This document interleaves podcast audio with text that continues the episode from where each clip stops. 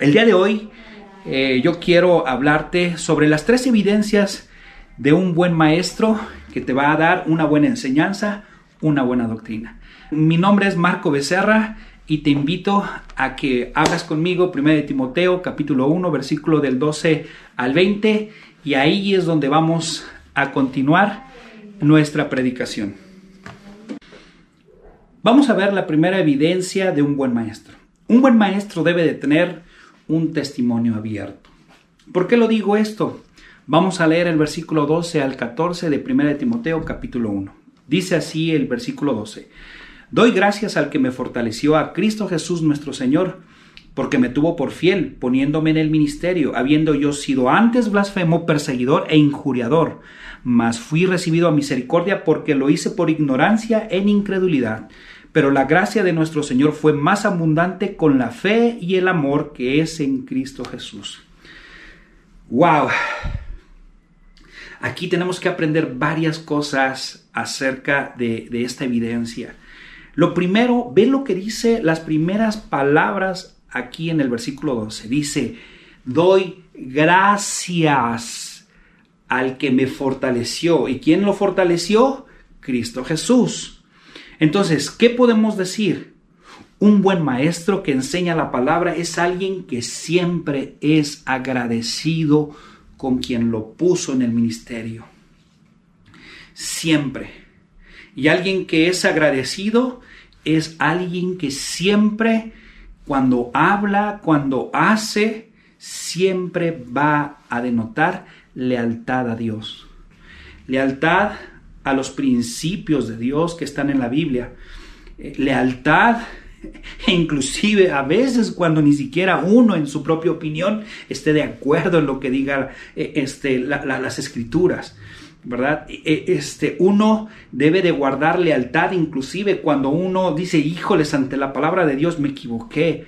Y, luego aplicar las enseñanzas de, híjoles, creo que la regué, necesito hablar con quien tengo que hablar y arreglar la situación. ¿Verdad? Este alguien que es agradecido le tiene lealtad en todo momento a Dios y eso la gente lo ve.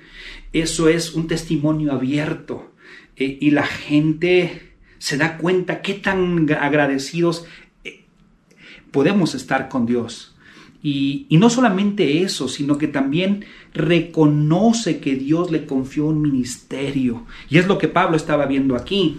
Por eso dice, doy gracias al que me fortaleció, a Cristo Jesús nuestro Señor, porque me tuvo por fiel poniéndome en el ministerio. ¡Wow! Esto está, está padrísimo, hermanos, porque hay personas que que no pueden decir que fueron puestos en el ministerio por Dios. Hay personas que este, simplemente se olvidan quién los puso en el ministerio. Eh, Dios confía en nosotros a pesar de saber cómo era nuestro pasado. Y es lo mismo que le estaba, le estaba diciendo Pablo, dice en el versículo 13, habiendo yo sido antes blasfemo, perseguidor e injuriador, mas fui recibido a misericordia. O sea, esto es padrísimo porque aquí podemos nosotros ver que Pablo estaba reconociendo que a pesar de cómo era él, y ahorita vamos a ver cómo era él, Dios le tenía por fiel, le puso su confianza. O sea, cuando estamos al frente para predicar la palabra de Dios, Dios está confiándonos un ministerio. Y a muchas personas se les olvida eso, que Dios está confiándonos. A lo mejor una iglesia, a lo mejor un grupo pequeño, a lo mejor un discípulo y, y, a lo mejor hasta una familia. Dios nos está confiando en eso. No porque seamos buenos, sino simplemente porque esa es la misericordia de Dios y que Él quiere usarnos. Yo te preguntaría, ¿tú eres fiel? Yo me lo he preguntado, ¿yo soy fiel? Porque Pablo, si te das cuenta, él no declaró ser fiel, sino que Pablo declaró que el Señor Jesús lo tuvo por fiel. Pablo reconocía su, su falta de mérito para ser un ministro para, estar en el ministerio, perdón, versículo 13, ya lo leímos. Si tú recuerdas, en Hechos capítulo 8, versículo 3, Pablo nos enseña y podemos ver ahí en la Biblia que él asolaba la iglesia y, entraba a las casas por casas y sacaba arrastrando a las personas. ¿verdad? Y no creo que, ándale, por favor, acompáñame. No, o sea, era algo difícil porque ahí en Hechos 22, 4 vemos que eh, los perseguía, dice, hasta, o sea, al punto de estar dispuesto a matar, eh, llevarlos a la cárcel. ¿Por qué?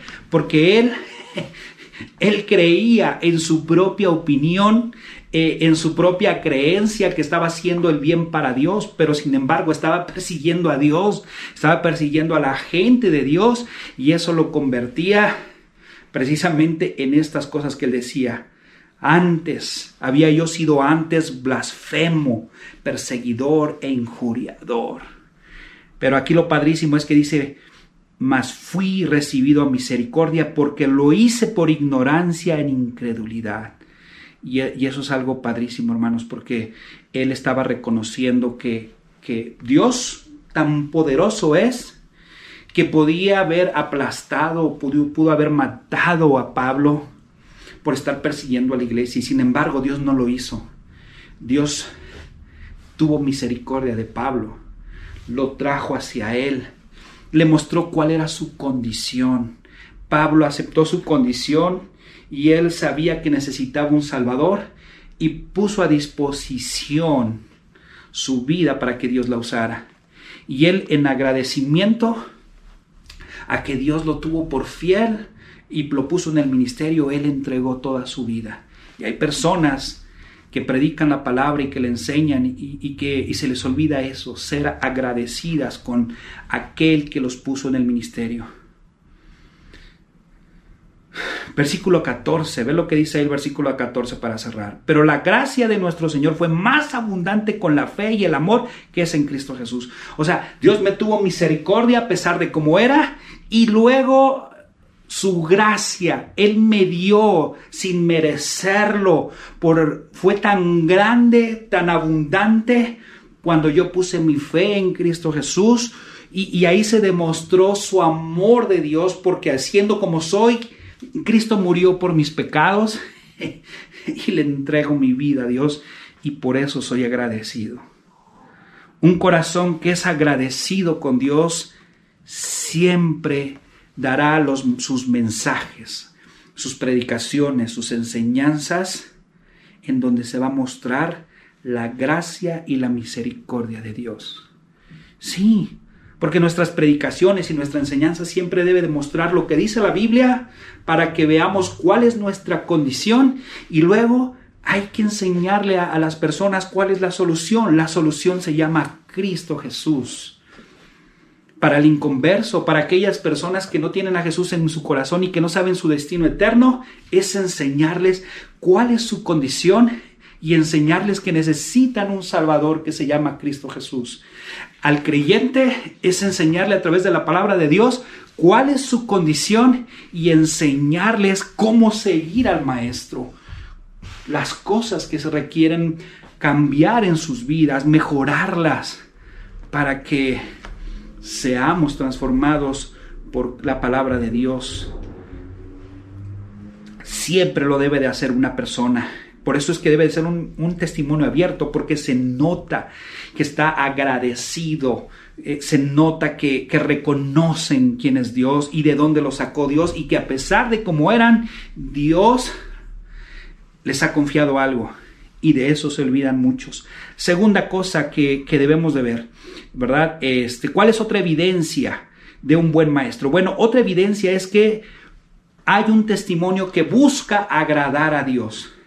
O sea, no solamente está agradecido, sino que también busca agradar a Dios. Ve lo que dice el versículo 15. Vamos al versículo 15. Dice, palabra fiel y digna de ser recibida por todos, que Cristo Jesús vino al mundo para salvar a los pecadores, de los cuales yo soy el primero.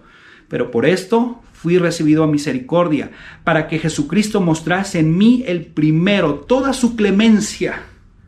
O sea, wow, la paciencia. Esa palabra clemencia es la misma que se utiliza para decir paciencia, para ejemplo de los que habían de creer en Él para vida eterna.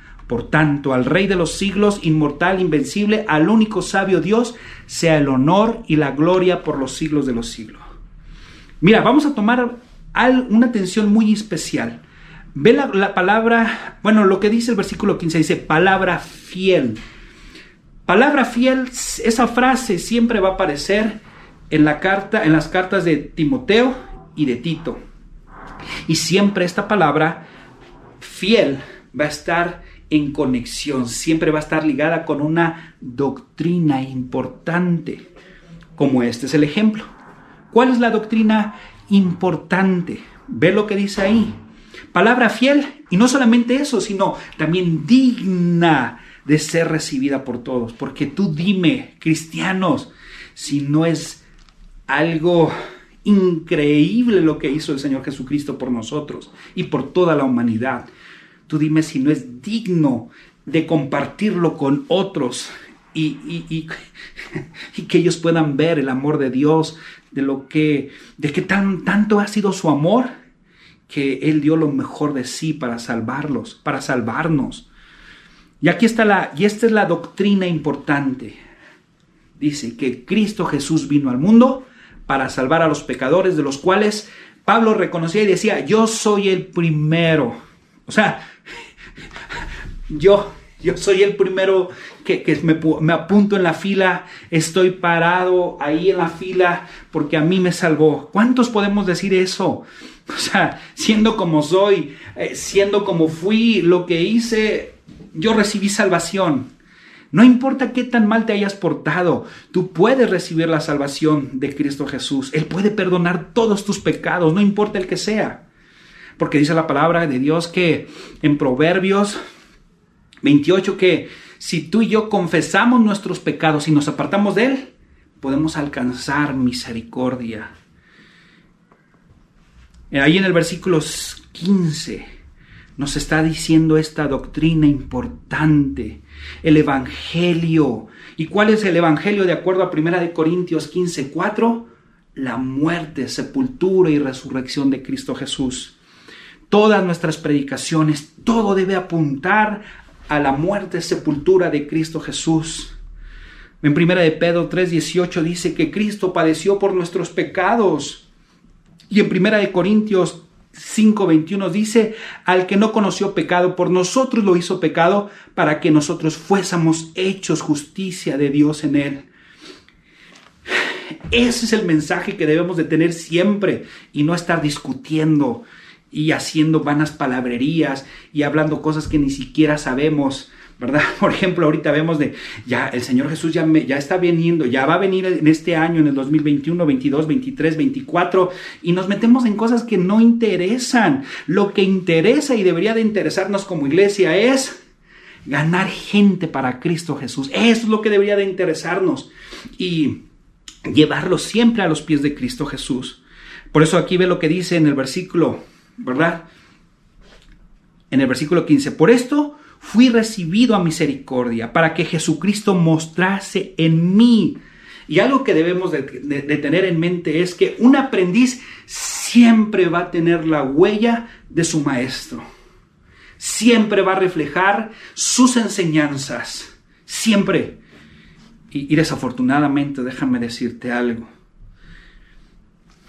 Creo que aquí muchos cristianos simplemente no hemos hecho buen trabajo.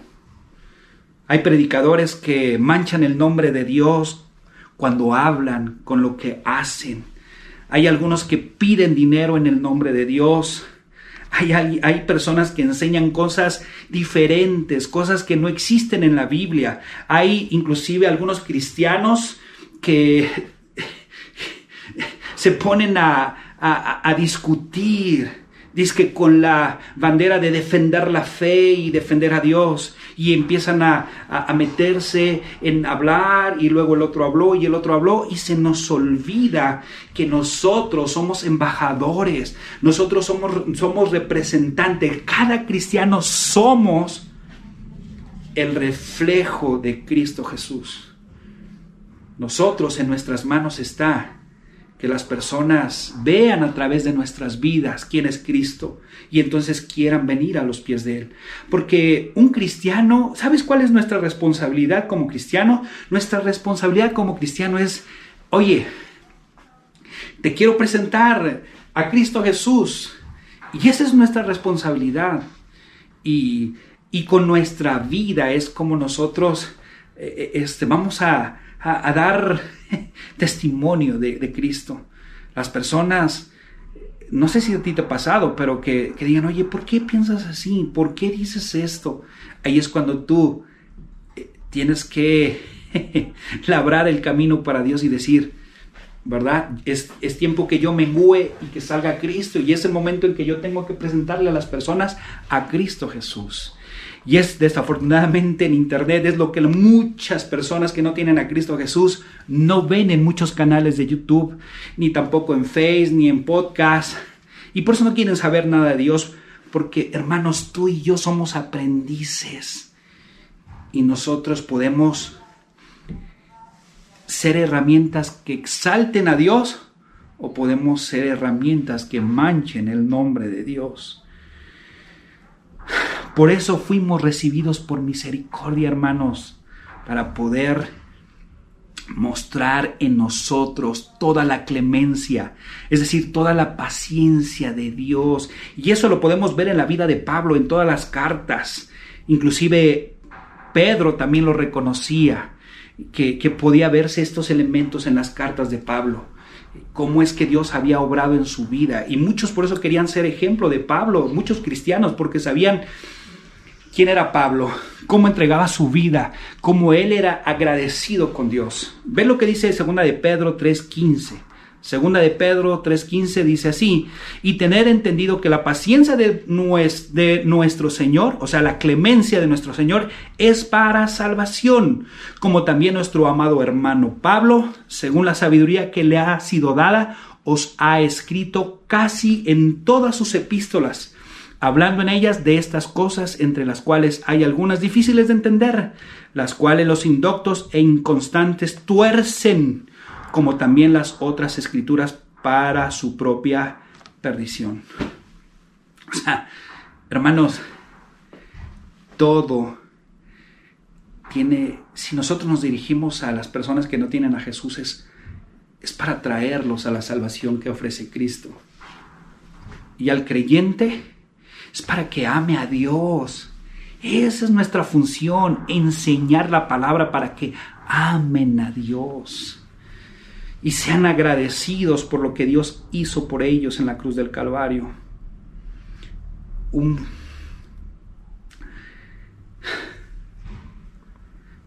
Dios está buscando maestros, quiere usarlos para que otros se conviertan por su testimonio y también por lo que predican. Hermanos, tenemos que compartir el Evangelio, tanto con lo que hablamos como lo que hacemos. Yo sé que es un reto, porque la gente no debe de vernos a nosotros, los predicadores, o a los pastores o maestros. Ellos deben de ver a Cristo Jesús. Yo he conocido muchas personas a, a través de mi vida en donde siguen a la persona, pero no siguen a Cristo. ¿Cuántas personas, verdad? Dicen, ay no, yo veo al predicador fulanito y perenganito y sultanito. No, porque este predica mejor, este enseña mejor. Pero ¿sabes qué? ¿Cuántos son aquellos que realmente están buscando a Dios? ¿Están buscando elocuencia, conocimiento? No sé. Y ahí es donde también a veces nos podemos perder los pastores, ahí es donde a veces nos podemos perder los que predicamos la palabra de Dios, los que enseñamos la palabra de Dios, y se nos olvida que, que, simplemente yo soy un vehículo para, que, para acercarlos a, a Cristo Jesús. Y, y es triste ver que muchas personas no siguen a Dios y Dios está probando en todo este tiempo aquellos que realmente son o no son, siguen o no siguen a Dios. ¿Y tú? ¿Sigues a Dios o sigues al hombre? Para ti, ¿qué significa Dios? ¿Estás haciendo lo que debes de hacer? un buen maestro siempre va a resaltar a Cristo. Y Pablo es lo que decía, o sea, realmente, o sea, por misericordia estoy en el ministerio, lo hago. Y luego Dios me ha usado como, como testimonio, como ejemplo en mi vida pasada, lo que estoy viviendo. Y Él, a pesar de, de, haber sido como soy, me está usando, me, me, tiene como alguien fiel.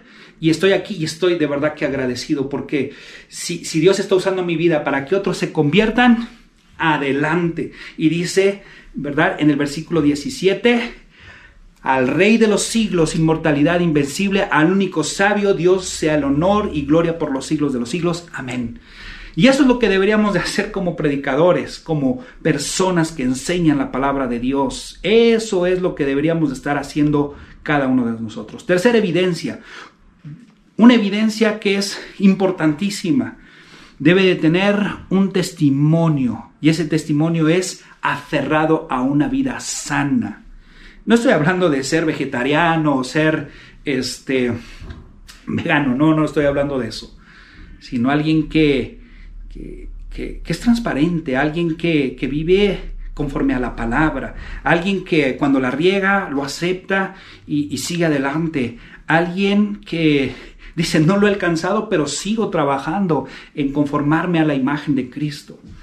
Versículo 18 y 20, ahí en el 1 Timoteo, ve lo que dice ahí, por favor, vamos a ver lo que dice. Este mandamiento, hijo Timoteo, te encargo para que conforme a las profecías que se hicieron ante, antes en cuanto a ti, milites por ellas la buena milicia, manteniendo la fe y buena conciencia, desechando lo cual naufragaron en cuanto a la fe algunos, de los cuales son Himeneo y Alejandro, a quienes entregué a Satanás para que aprendan a no blasfemar. ¡Wow! Versículo 18. Pablo le dice, te voy a dar un mandamiento y este mandamiento es un encargo, es algo que debes de hacer y esto está conforme a las profecías Aquí no se está refiriendo ni está hablando de, profecías en cuanto a la, predicción, ¿verdad? Porque hoy, hoy se da mucho ese tipo de cosas, ¿verdad? Y la gente cuando escucha la palabra profecías, ah, es que va a predecir algo, ¿verdad? No, no está hablando de eso.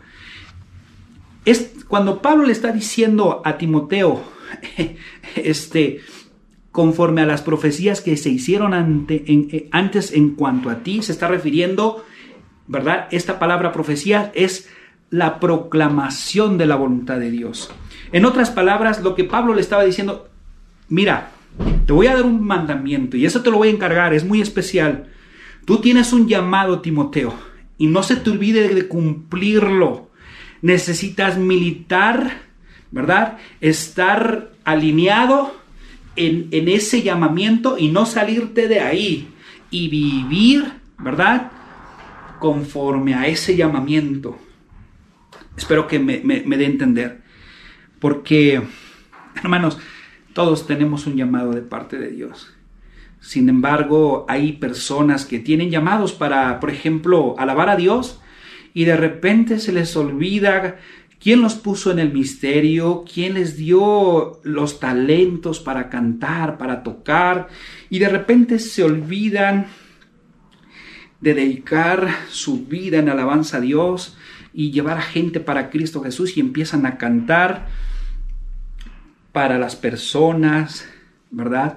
Se olvidan este, de traer gente para Cristo. Es más, hasta en sus letras ya le quitan el nombre, ya ni siquiera este, lo dejan abierto para si es un hombre o una mujer o para alguien, pero ya no dicen Dios, ya no dicen Cristo Jesús, eh, eh, lo esconden. ¿Verdad? Y hay ejemplo de personas que hacen eso, ¿no? Hay otras personas que se olvidan de predicar el evangelio y empiezan a hacer este canales para tener followers, seguidores y, y cosas, ¿no? Hay gente que se convierte en showman, ¿verdad? Para simplemente satisfacer ese corazón mezquino que se olvida de quién los puso en el ministerio se olvidan cuál fue su llamado, cuál fue lo que Dios les llamó a hacer para que se cumpliera a través de ellos su voluntad. Pablo jamás, si tú ves en las cartas que Pablo escribió, jamás se olvidó quién era, por quién estaba en el ministerio y tampoco nunca se olvidó cuál era el propósito por el cual Dios lo había llamado. Y él siempre estaba predicando la palabra.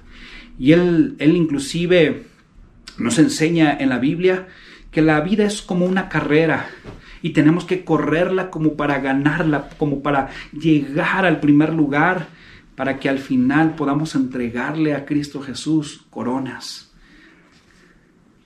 Yo no sé, pero yo siempre me pregunto, ¿realmente Dios pensará en Marco como buen siervo fiel? A mí me gustaría que el día que yo muriera Dios pudiera decir eso de mí. Te di un denario y me entregas no solamente ese denario, sino, sino otro más.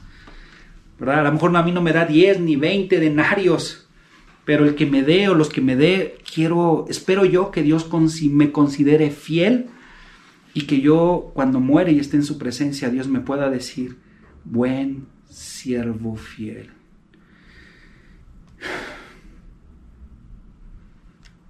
La gente Muchos maestros se olvidan con el pasar del tiempo cuál es su llamado y su encomienda de parte de Dios. Hay que vivir conforme al llamado de Dios, hay que militar, ¿verdad? Por ese llamado y hay que tenerla, y no solamente vivir, sino que hay, hay que vivirla bien, andar en buena milicia, es decir, viviendo como se debe, no porque tenga que vivir porque se debe, sino porque estoy agradecido porque vale la pena, porque mi vida ha sido cambiada transformada y quiero compartirlo con otros para que también vean lo que Dios puede hacer en sus vidas. Y, yo creo que, hermanos, yo creo que la clave es si vivimos agradecidos a Dios y nunca olvidamos de dónde nos sacó Dios y, y en gratitud a Él, en lealtad a Él, hacemos su voluntad de traer gente para Cristo, edificar al creyente y traerlos no a nosotros ni a nuestras iglesias, sino a los pies de Cristo Jesús, yo creo que entonces los inconversos vendrán a los pies de Cristo Jesús. Entonces, las personas que ya son cristianas no dejarán de ver nunca a Cristo Jesús y se enfocarán en ellos. Esas son las tres evidencias que debe de tener un buen maestro que tiene una buena doctrina, una buena enseñanza. Yo solamente quiero invitarte, amiga y amigo, a que experimentes a Cristo Jesús. Mira, es tan sencillo. Lo único que te voy a decir es que Cristo Jesús entregó su vida. ¿Entregó su vida a qué? simplemente entregó su vida para que tú no pagues el precio que un ser humano debe de pagar por su pecado y eso es que cuando muera vaya al infierno. Él murió en tu lugar para que tú no vayas al infierno, para que el día de mañana cuando tú mueras, si tú pones tu fe y tu confianza en Cristo Jesús y, él, y dejas que Él pague por tu pecado en tu vida personal, entonces cuando mueras puedes ir al cielo y, puede lavar tu pecado, no importa qué tan feo sea. Él te puede hacer una persona justa. Él puede hacer de tu vida una vida antes de Cristo y una vida después de Cristo. Así lo vivió Pablo. Él tuvo una terrible, un terrible pasado, pero Dios lo perdonó, lo limpió, le quitó todo eso e hizo de Pablo una nueva criatura. Y también lo puede hacer para ti. Los dejo que tengan bonita eh, día el, día de hoy. Espero que esto sea de bendición para ustedes. Eh, los quiero mucho y pues nos vemos. Que Dios los bendiga. Hasta luego.